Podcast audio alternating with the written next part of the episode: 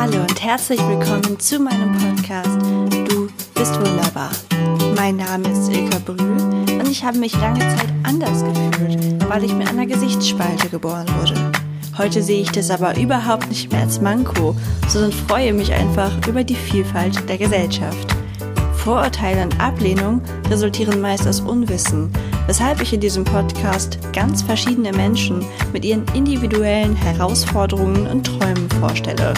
Außerdem berichte ich von meinen eigenen Erfahrungen, Zweifeln und Erfolgen. Ich möchte dir einerseits Mut machen, an dich und deine Träume zu glauben und dich andererseits beruhigen, wenn es mal nicht so rund läuft. Denn auch das ist völlig normal. Aber jetzt erstmal viel Spaß mit der Folge und vergiss nie, du bist wunderbar, genauso wie du bist.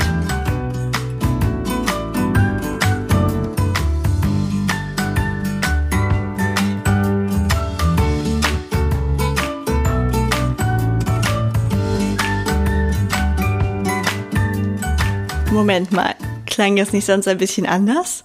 Ganz genau. Ich habe ein neues Podcast-Intro. Nach über einem Jahr mit dem gleichen Intro und Themen, die sich einfach weiterentwickelt haben, habe ich mir gedacht, da muss doch mal was Neues her. Aber ansonsten ist alles beim Alten. Also wünsche ich dir, wie gewohnt, ganz viel Spaß mit dieser Folge. Hallo Team Wunderbar. Ich habe heute wieder einen Interviewgast für euch, nämlich die liebe Cornelia. Cornelia, stell dich doch einfach mal selber vor. Ja, hallo, ich bin die Cornelia und ich bin eine freischaffende Künstlerin, die in Köln wohnt, aber eigentlich ursprünglich aus Halle-Saale kommt. Wenn das jemand jetzt nicht kennt, das ist bei Leipzig. Und äh, momentan mache ich nämlich ja Upcycling-Kunst, ganz spezielle. Voll schön. Für die Leute, die vielleicht nicht so im Englisch unterwegs sind, was ist Upcycling? Ja, Upcycling bedeutet im Gegensatz zu Recycling, dass man etwas Altes nimmt, also ein Beispiel eine Tasche, und die bleibt aber so, also es bleibt auch eine Tasche, nur dass sie aufgewertet wird. Also sie wird quasi so verändert, dass sie an Wert zunimmt. Deswegen Upcycling, also quasi nach oben cyclen. Das bedeutet ja. Upcycling. Das ist super schön. Ich glaube, da triffst du auch gerade so ziemlich den Nerv der Zeit. War das schon immer so? Also wie, wie kam es denn so zu dem Projekt? Zu dem Projekt selber, also der Name des Projekts ist ja Redreaming, was ja so gut heißt wie äh, sich zurückträumen oder zurückträumen an sich. Mhm. Und äh, passt ja auch super zu Upcycling. Ne? Man hat quasi ein altes Produkt, also mhm. nehmen wir eine Tasche, Portemonnaie, Schuhe, eine Jacke, von mir aus auch eine Lampe oder sonstige Dinge, die vorrangig Alltagsgegenstände, die sehr alt sind, die abgenutzt sind, die aber trotzdem noch funktionieren die äh, eigentlich auch in Vergessenheit geraten sind, entweder auf dem Müll landen oder irgendwo in irgendwelchen Sekthändläden rumstehen auf dem Flohmarkt. Und die wollen ja vielleicht auch nochmal sich zurückträumen ins Leben und nochmal, ja, einfach eine neue Geschichte erzählen. Ne? Die haben ja ihre Zeit eigentlich gehabt, sozusagen, vielleicht mhm. aus den 70ern, 80ern oder sonst wie. Und jetzt ne, sind, will sie ja keiner mehr in dem Sinne. Und so kriegen sie jetzt durch mein Projekt, ne, durch Redreaming, einfach nochmal ja, ein neues Antlitz und können dann äh, nochmal von vorne anfangen. Das ist sehr schön. Erzählen. Ja, genau. super cool. Ähm, wo bekommst du die Sachen denn dann her?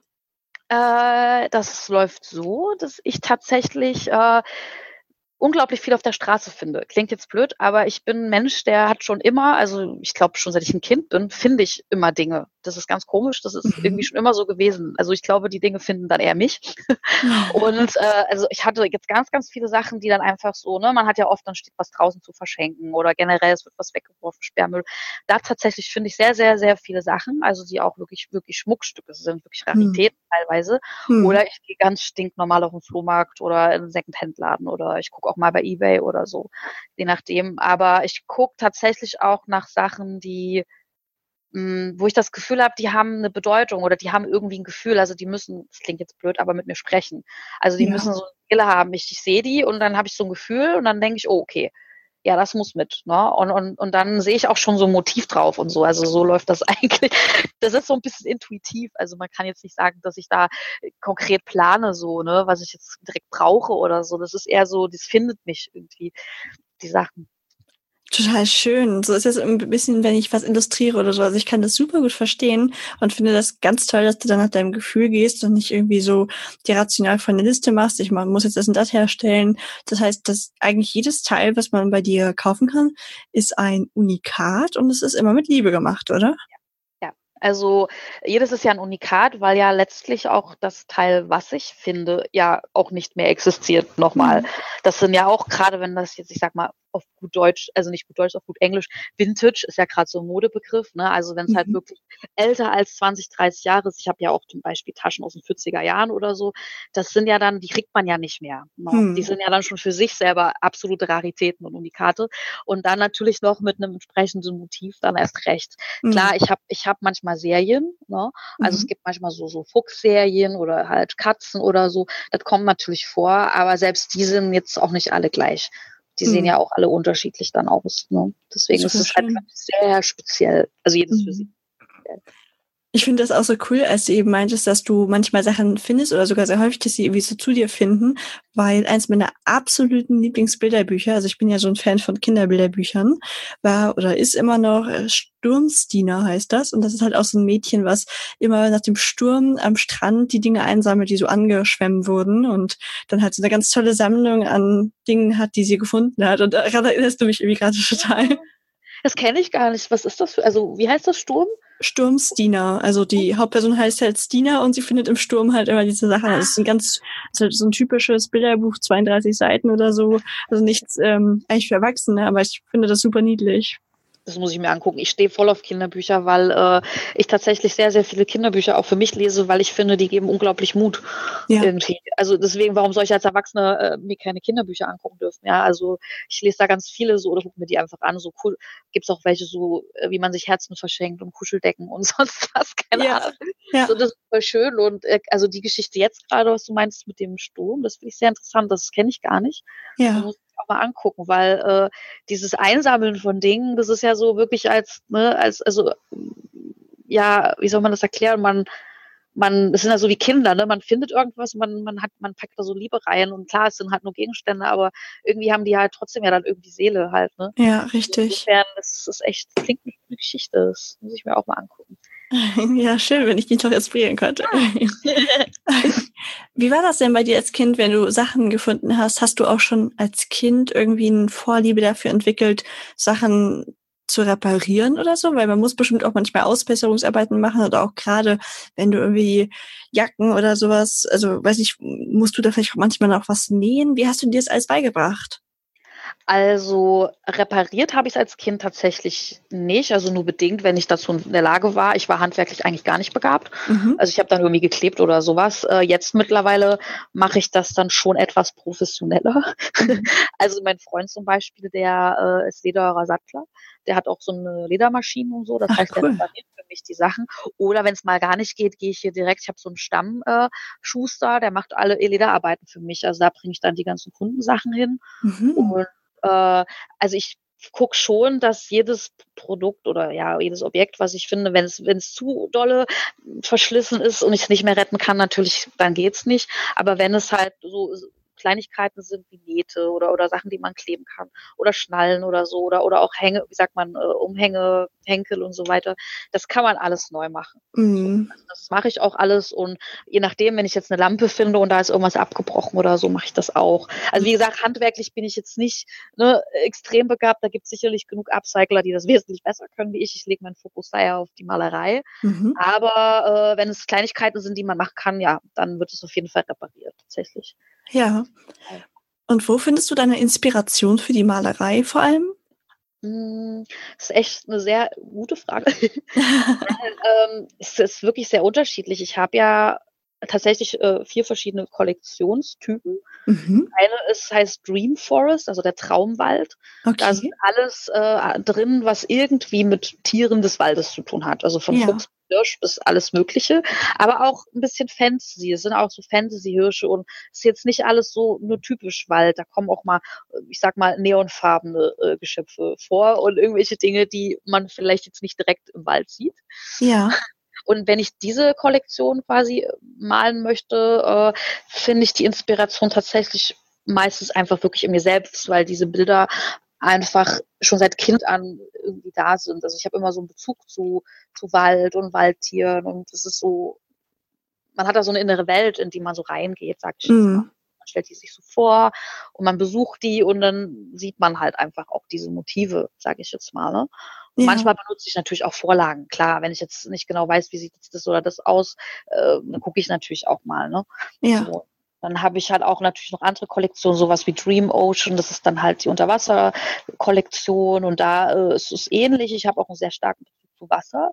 Das Mhm. heißt also, da ist auch eine reichhaltige Bildervielfalt vorhanden in mir drin. Aber selbst da benutze ich auch oft äh, Fotos. Natürlich bei Quallen am Anfang habe ich auch mal geguckt, welche Quallen nimmst du jetzt, was nimmst du für Farben und so. Ne? Man muss ja auch ein bisschen üben und so. Mhm. Und dann gibt's noch eine Kollektion, die ist äh, Sweet Dreams, nenne ich die. Das sind alles so niedliche Sachen, so kindliche Sachen, so Katzen und alles so schlafende Tiere, niedliche kleine Mädchen und so. Also so eher püppchenhafte Sachen. Mhm. so warme Sachen, so auch eigentlich wie eine Kinderillustration. Da habe ich auch einen starken Bezug zu, weil äh, ich das Gefühl sehr mag, so das Gefühl von Geborgenheit und Wärme und das irgendwie vermitteln und Mhm. Schlafräume und so Sicherheit und so weiter.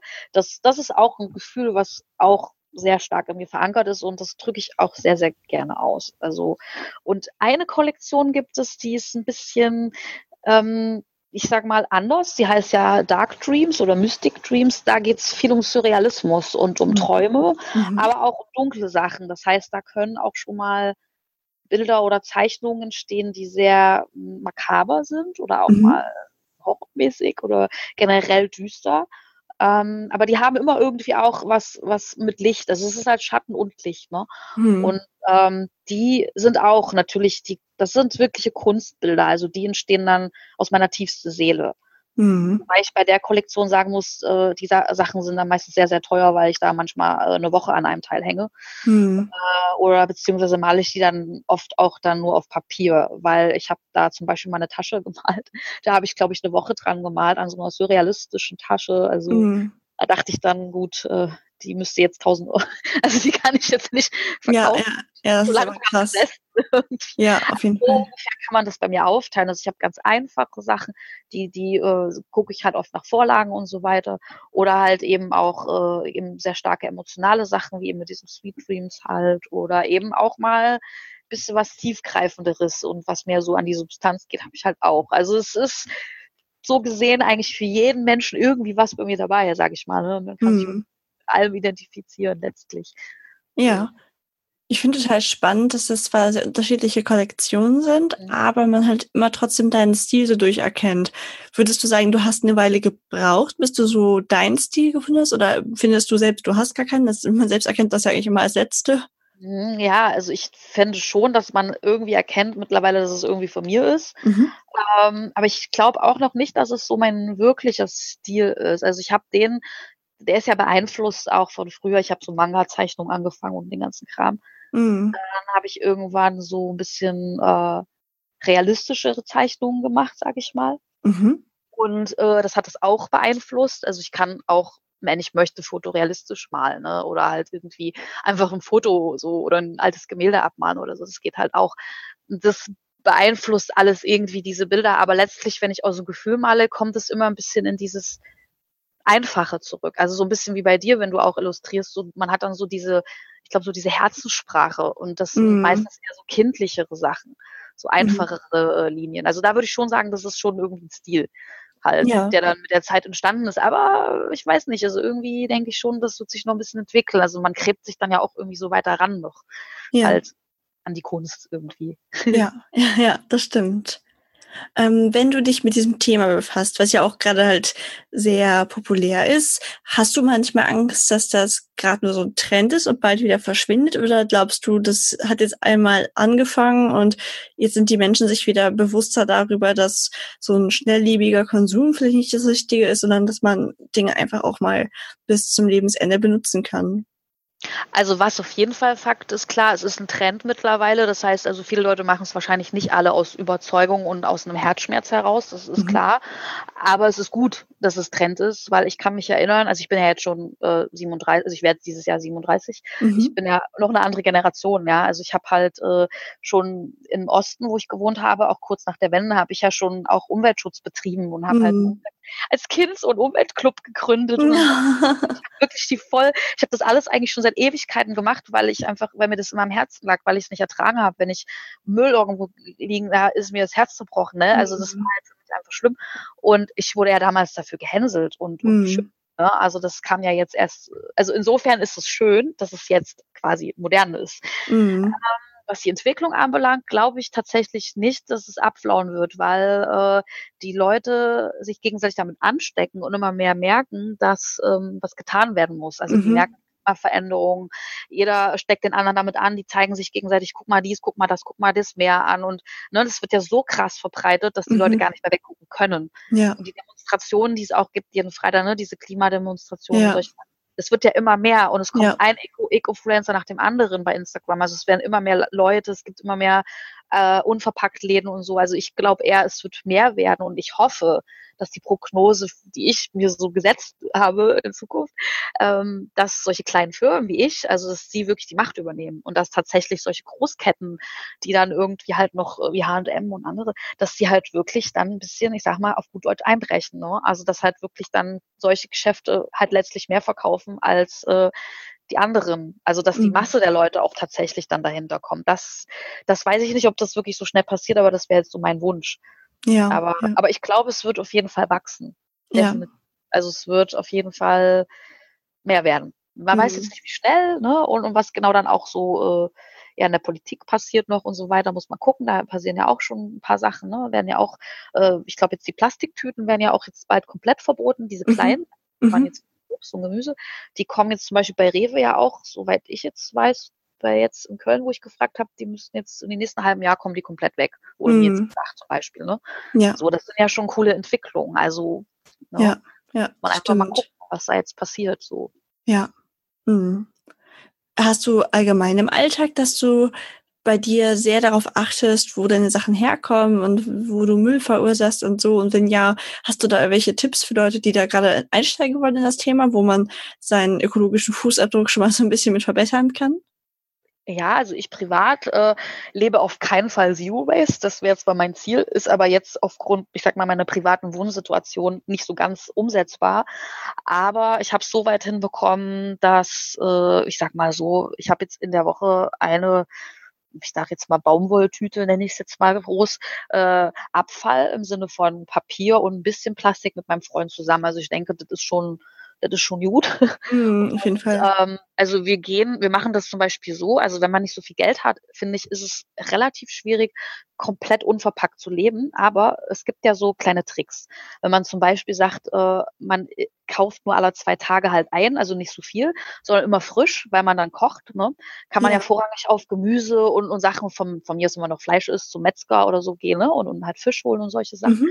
Und das kann man sich ja mittlerweile in vielen äh, Kaufhallen oder auch auf äh, Märkten abpacken lassen. Also mhm. kann man quasi in seine Tupperwaren packen lassen.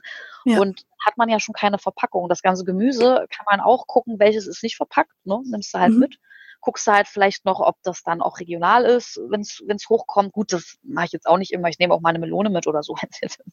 halt, äh, ne? Also ne, klar, also es geht jetzt auch nicht immer alles, aber ähm, das sind schon mal so gute Tipps, dass man halt schaut, dass man zumindest das Gemüse äh, unverpackt, dass man die Tüten nicht mitnimmt, dass man vielleicht den Brokkoli dann nicht mitnimmt, wenn er jetzt in Plastik ist, dann macht man, nimmt man lieber den Blumenkohl mit, der dann halt unverpackt ist oder solche Sachen. Da kann man mhm. ja schon achten. Oder zum Beispiel Milch. Ich habe bei Milch angefangen damals, äh, jetzt trinke ich gar keine Milchprodukte mehr, aber wo noch Milch war, habe ich halt äh, einfach keine Pappmilch mehr geholt, sondern einfach die äh, vom Bauern halt in der Flasche. Mhm. Die auch in den braunen Flaschen äh, und die ist auch nicht so viel teurer. Ja. Ne? Also das sind so Kleinigkeiten, wo man anfangen kann. Selbst Joghurt, Joghurt kann man auch erstmal im Glas holen. Ne? Gut, ja. sagen jetzt viele wieder, ja, Glas, äh, weißes Glas, CO2 und so. Gibt's wieder andere äh, Nachteile sicherlich, aber ich finde, ich persönlich sage halt lieber erstmal weniger Plastik. Ja. Weniger Abfall ist, finde ich persönlich besser. Und Vor allen Dingen, was auch gut ist, wenn man einen kleinen Bioladen in der Nähe hat oder einen Biosupermarkt, die haben meistens jetzt alle schon die Abpackstationen. Mhm. Auch wenn sie noch nicht alles haben, aber man kann die Grundnahrungsmittel sich mitnehmen. Reis, Nudeln und solche Sachen, Müsli sind unglaublich billig. Also ich zahle dafür 100 Gramm irgendwie 99 Cent. Ich mhm. fülle mir dann immer so riesige äh, Tupperwaren, also die reichen dann auch für einen ganzen Monat, fülle ich mir da auf mit den Grundnahrungsmitteln und damit äh, komme ich auch hin. Ne? Mhm. Gehe dann alle zwei Tage mir frisches Gemüse oder auf dem Markt mal Fisch oder irgendwas oder mal Tofu irgendwie holen beim Asiaten oder so. Selbst mhm. da kann man den Tofu auch sich abpacken lassen, wenn man das möchte. Ach cool. Und, äh, dann geht das, ne? Kochst halt immer frisch und also man hat das sind so Tipps, sag ich mal, wo man jetzt, wenn man nicht viel Geld hat, das auch hinkriegen kann. Es ist ein bisschen zeitaufwendiger, weil man halt nicht in jeder Kaufhalle das alles machen kann. Mhm. Ne? Also bei Rewe kann man oft äh, viel Gemüse mitnehmen, was halt nicht verpackt ist. Mhm. Penny zum Beispiel ist schon wieder schwieriger, aber selbst da geht es auch. Also mhm. man muss einfach auch mal ein bisschen gucken und ein bisschen teilweise mit seinen Gerichten ein bisschen umdisponieren oder so. Aber ich finde, das ist jetzt kein großer Einschnitt irgendwie. Also man sollte nur äh, langsam anfangen. Also ich habe zum Beispiel ein Jahr gebraucht, bis ich jetzt mhm. auf den mhm. Stand war wie jetzt. Viele Leute setzen sich dann unter Druck ne, und sagen dann, ja, ich muss jetzt sofort und sofort Zero Waste und so. Das geht nicht. Also mhm. Also lieber, wenn man halt wirklich sieht, man hat viel Verpackung oder so, dann lieber erstmal ein Produkt, am besten erstmal mit einem Produkt anfangen, was man am meisten hat. Wie zum Beispiel ja. Milch oder so. Erstmal ja. auswechseln und dann immer weiter. So würde ich das empfehlen. Mhm. Ja, aber das ist, kann ich absolut unterschreiben. Das ist ja mit allen Dingen so. Also auch, was ich generell auf meinem Podcast predige, ist ja, dass man immer Geduld mit sich haben soll. Man sollte nie erwarten, dass man jetzt direkt irgendwelche Sachen komplett umsetzen kann. Das stresst einen nur und am Ende fällt man dann wahrscheinlich ganz in alte Muster zurück, weil man das ja. Gefühl versagt zu haben. Ja. Also auch was, was Selbstliebe angeht oder so. Ne? Es, es hilft einfach immer schon stückweise was zu ändern und am Ende ja, wundert man sich, wie weit man dann schon gekommen ist, weil man halt immer wieder ja kleine Stücke ändert dann. Ja, das stimmt, weil ich glaube, ich meine, ich kenne das auch. Ich habe das mit diesem Druck und ich muss das sofort und so. Das habe ich alles auch durch in, in jedem Bereich. Ne? Also mhm. jetzt nicht nur dabei, das ist überall so. Aber irgendwie, äh, ja, also das ist. Äh, es, es ist einfach nicht machbar. Also man scheitert ja letztlich immer wieder an sich selbst und ist mhm. frustriert und, und, und dann resigniert man auch wieder und verfällt ja wieder in die alten Sachen. Und bei solchen Projekten finde ich es nichts schlimmer als Resignation oder irgendwie Hoffnungslosigkeit. Ne? Auf jeden also, Fall. Äh, weil, weil diese Projekte, oder wie jetzt auch in meinem Fall, oder du ja auch, du hast ja, im Endeffekt ist das ja ein ähnliches Ding. Also klar, bei mir geht es jetzt um Upcycling, aber es geht ja auch um mehr. Es geht ja auch um, um Entwicklung von Bewusstsein und solchen Sachen mhm. und Träume wiederfinden und sich selber lieben und so. Ne? Also das nichts ist schlimmer für so ein Projekt als Hoffnungslosigkeit, ne? Ja. Dann, und deswegen, das ist der Tod eines jeden solchen äh, Projektes und deswegen muss man tatsächlich wirklich, wirklich langsam anfangen. Man kann sich ja ein Grundziel setzen, wo man hin will, aber man sollte oder man sollte, man muss, wie auch immer, das dann echt langsam machen. Ja. ja. Ja, genau. Da wollte ich dich auch noch fragen, weil das, glaube ich, für die Hörer auch total interessant ist die Leute, die den Podcast hören, sind ja oft Leute, die sich auch so ein bisschen mehr damit beschäftigen wollen, wie, wenn ich irgendwie einen Traum habe, wie komme ich dahin? Oder fangen wir mal einen Schritt früher an. Äh, wie hast du das entdeckt, dass du das machen willst? Hattest du irgendwie schon immer diesen Traum, mal was selber zu machen? Oder hat dann quasi hattest du das Gefühl, da gab es schon immer so einen tieferen Sinn in deinem Leben oder musstest du das auch erst finden? Also es ist, äh, kann man mit, also einerseits ist es so, dass ich schon als Kind tatsächlich äh, die tiefgreifenden Wunsch hatte, dass ich irgendwie die, es klingt jetzt blöd, die Welt retten will. Also mhm. das ist irgendwie, deshalb wollte ich schon, ich kann, das war wirklich so. Also ich habe so gedacht, ja, ich bin, ich kann das so. Mhm. Halt, ne? Und äh, das hatte ich schon immer. Also ich hatte auch immer dieses, so ist jetzt kein Helfersyndrom, das ist so, ich hasse das Wort. Nein, also ich hatte, ich wollte immer helfen, ich wollte was Gutes tun, das auf jeden mhm. Fall. Und ich habe auch schon immer irgendwie geistig und kreativ äh, als Kind auch schon agiert. Und ich wusste relativ früh, so mit 15, vielleicht 14, dass es halt irgendwas mit Malen auf jeden Fall ist oder irgendwas mhm. mit Kunst und so weiter. Aber der Weg bis zu Dreaming tatsächlich war ein sehr holpriger. Also bis ich dann wirklich genau wusste, das ist jetzt so deine Vision. Also wie kann ich meine Vision in die Materie umpacken? Vor allen Dingen mhm. in was und wie kann ich es irgendwie zusammenbringen?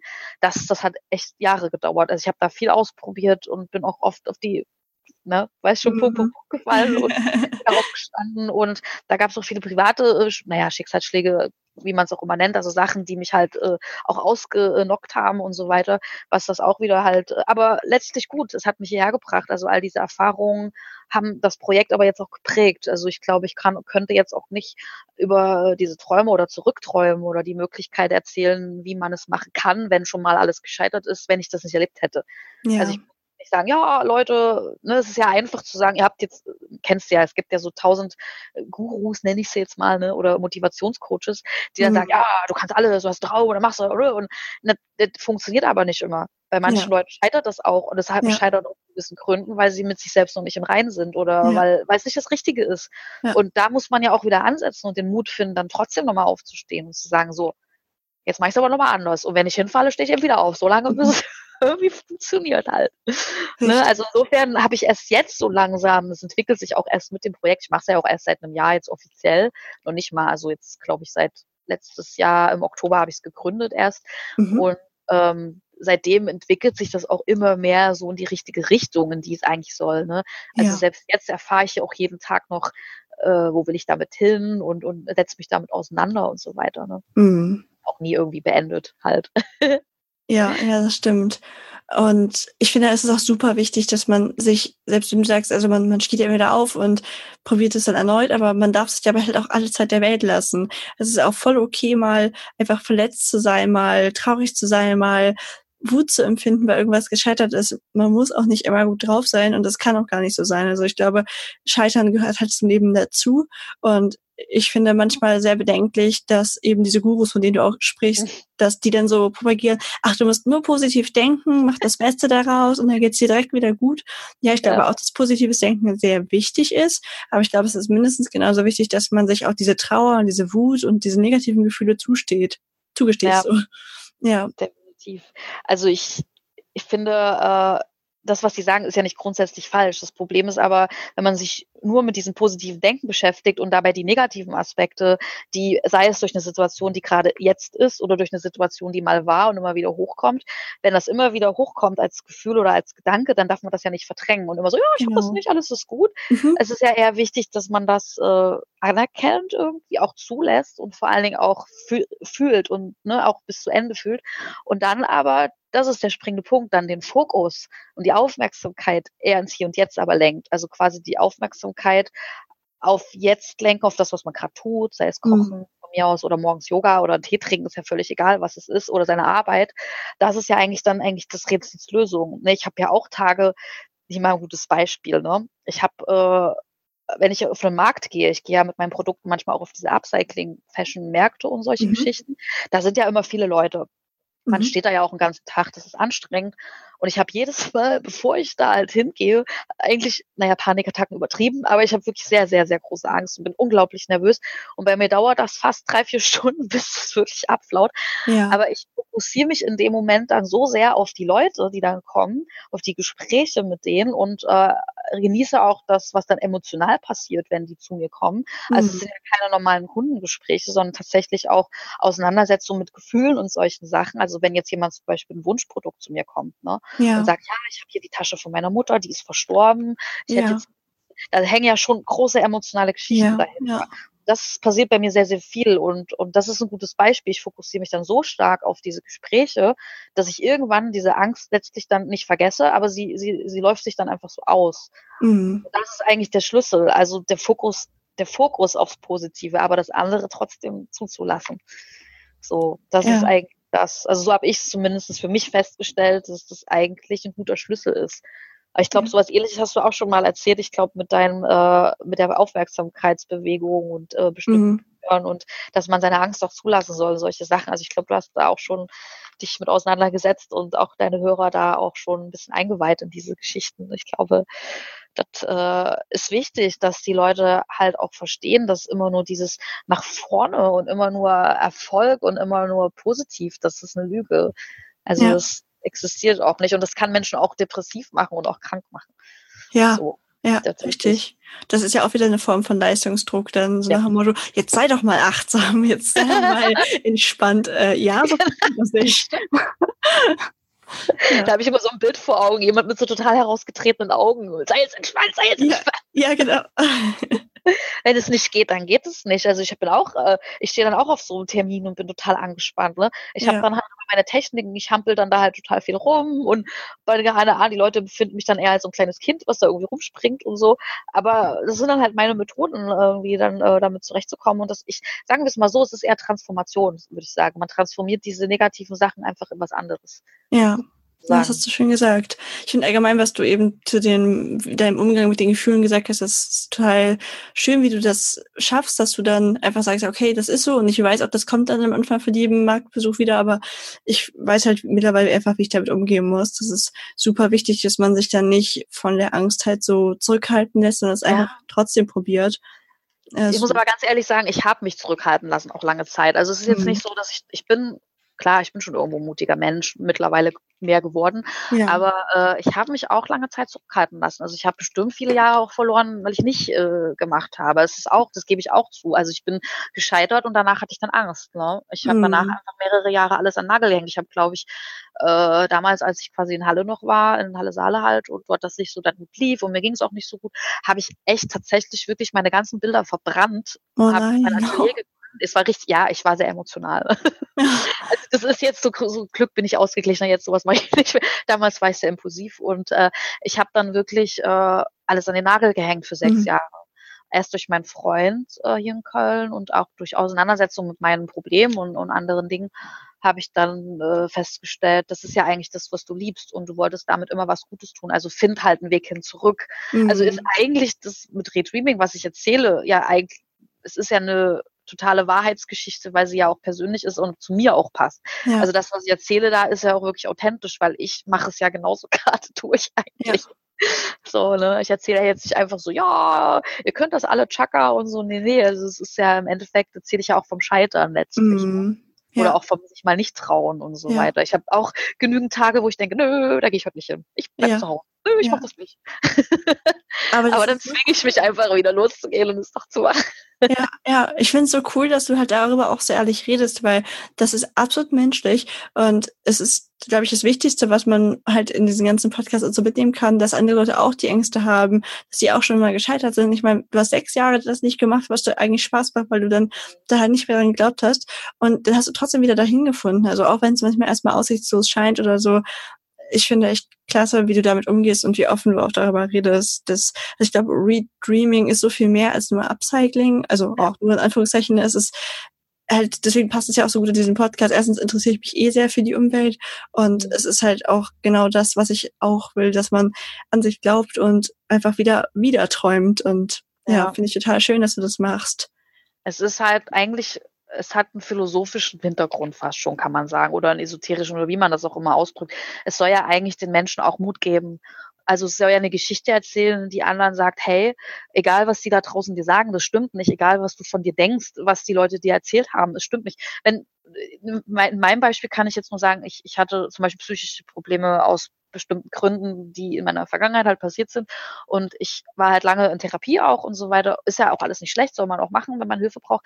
Das Problem war nur, dass mir viele der Therapien eher eingeredet haben, dass ich äh, das nicht schaffen werde und dass ich aufgrund meiner Problematiken, ich sag jetzt mal, nicht belastbar bin und, und, mhm. sonstige Dinge. Und es war eher so eher, dass ich hoffnungslos wurde dadurch, bis ich irgendwann dann gesagt habe, nö, jetzt pass mal auf, jetzt werde ich mal auf meine eigene Kraft und meine eigenen Ressourcen vertrauen und äh, mhm weniger auf fremde Stimmen hören. Und seitdem ist es dann tatsächlich auch anders geworden. Ich habe dadurch meine eigenen Techniken dann auch entwickeln können, wie ich mit bestimmten Dingen umgehe. Mhm. Und ich glaube, das ist auch mir sehr wichtig, äh, den Leuten mitzugeben, dass ich sage, hey, wenn du in einer bestimmten Situation steckst, äh, sei es eine finanzielle, existenzielle, Freund, keine Ahnung, Krankheit, egal, Fokus, setz deinen Fokus auf das, was du willst und lebe im Hier und Jetzt, weil dann verändert sich das plötzlich. Plötzlich verändert sich das hier und jetzt. Mhm. Das kann manchmal auch Jahre dauern von mir aus, oder? Es geht über Nacht, das ist, das weiß man halt auch einfach nie.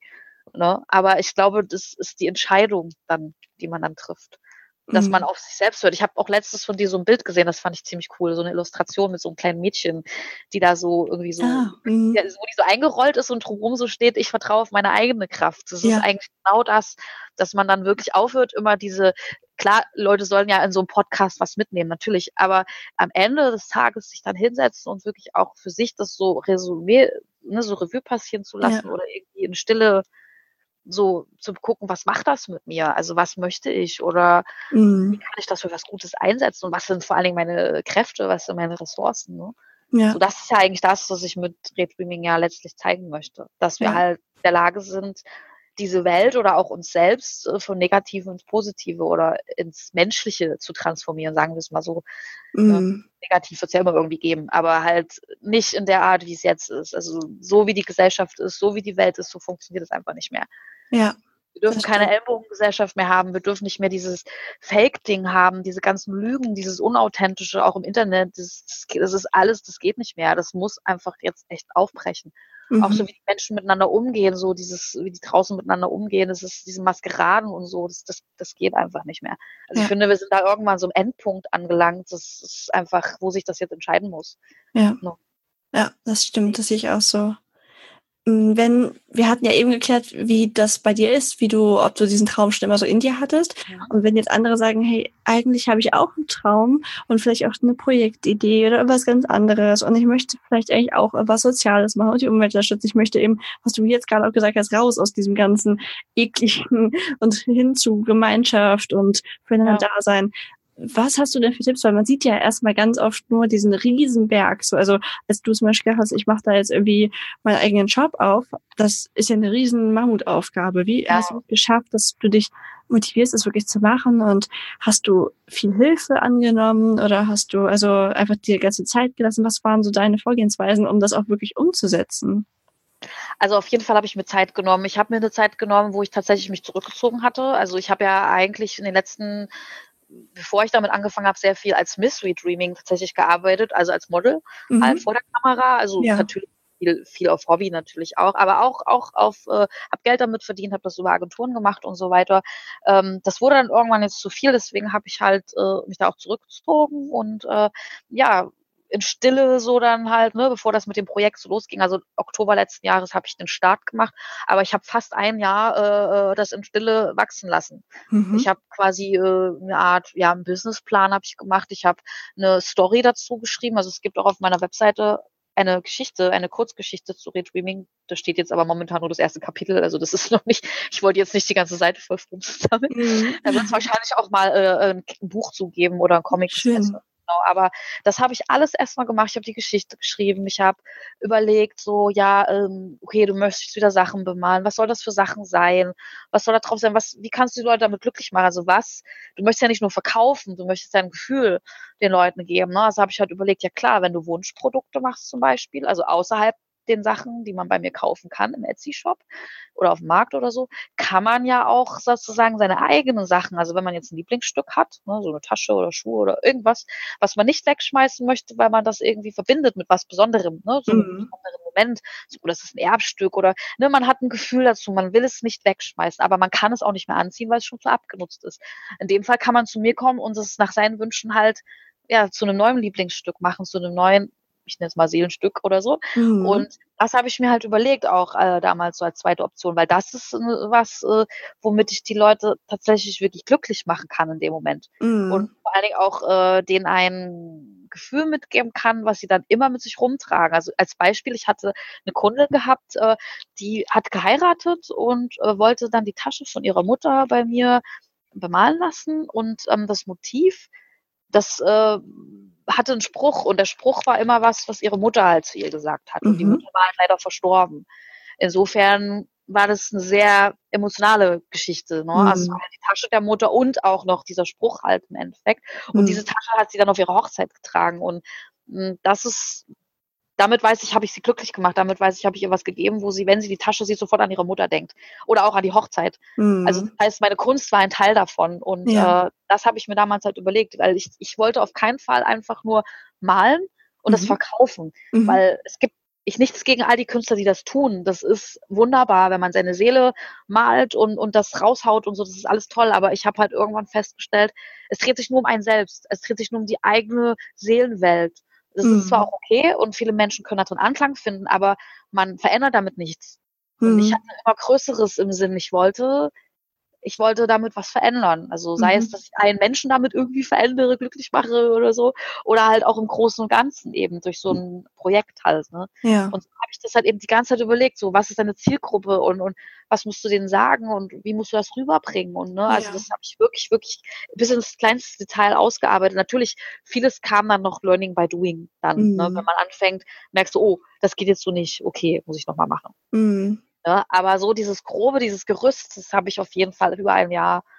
Und ich finde, das sollte man machen. Also man muss auf keinen Fall was überstürzen. Also wenn man dieses Grobe hat, diese Idee, dieses Projekt, die Vision, dann auf jeden Fall sich Zeit nehmen und ein bisschen Ruhe. Also da muss auch Ruhe rein. Man darf nicht zu sehr in tausend Projekten verstrickt sein.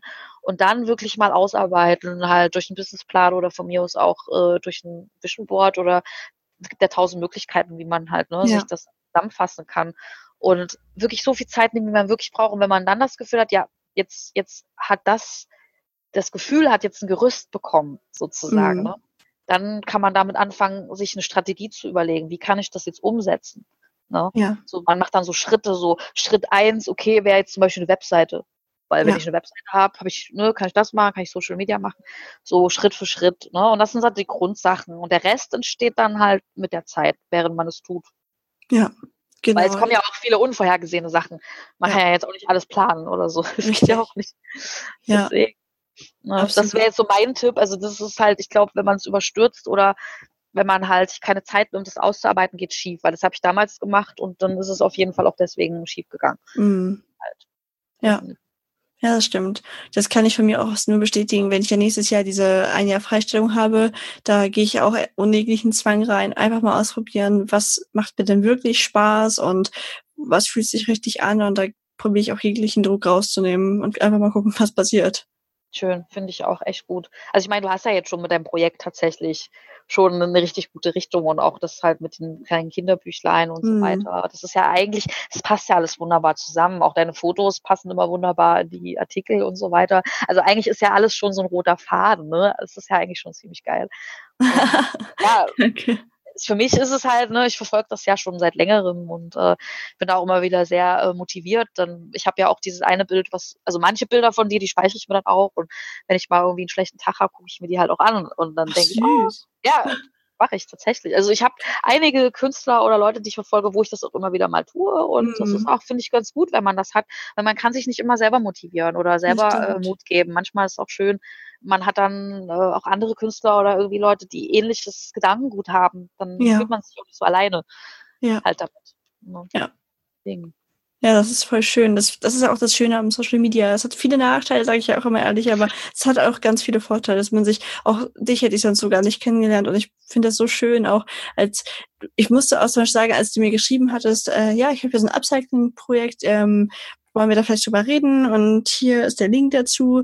Habe ich halt, bevor ich auf den Link geklickt habe, noch so gedacht, weil ich so ein, keine Ahnung, ich hatte in dem Moment so ein so ein trashiges, negatives Bild von Upcycling. irgendwie so, so, ja, okay, ich mach das gleich auf und dann ist das irgendwie so, äh, so wirklich, es sieht halt nicht gut aus. Und dann habe ich es geöffnet und ich war so beeindruckt. Ich war beeindruckt von der Qualität der Fotos, ich war beeindruckt von den Stücken selbst, von der Farbauswahl, von den Illustrationen. Ich war so beeindruckt und das wäre mir halt entgangen. Also ja, ja total schön das findet man natürlich auch nur dann durch das Internet. Das hat natürlich, wenn man sich dann vernetzt mit genau diesen Menschen, macht es absolut Sinn.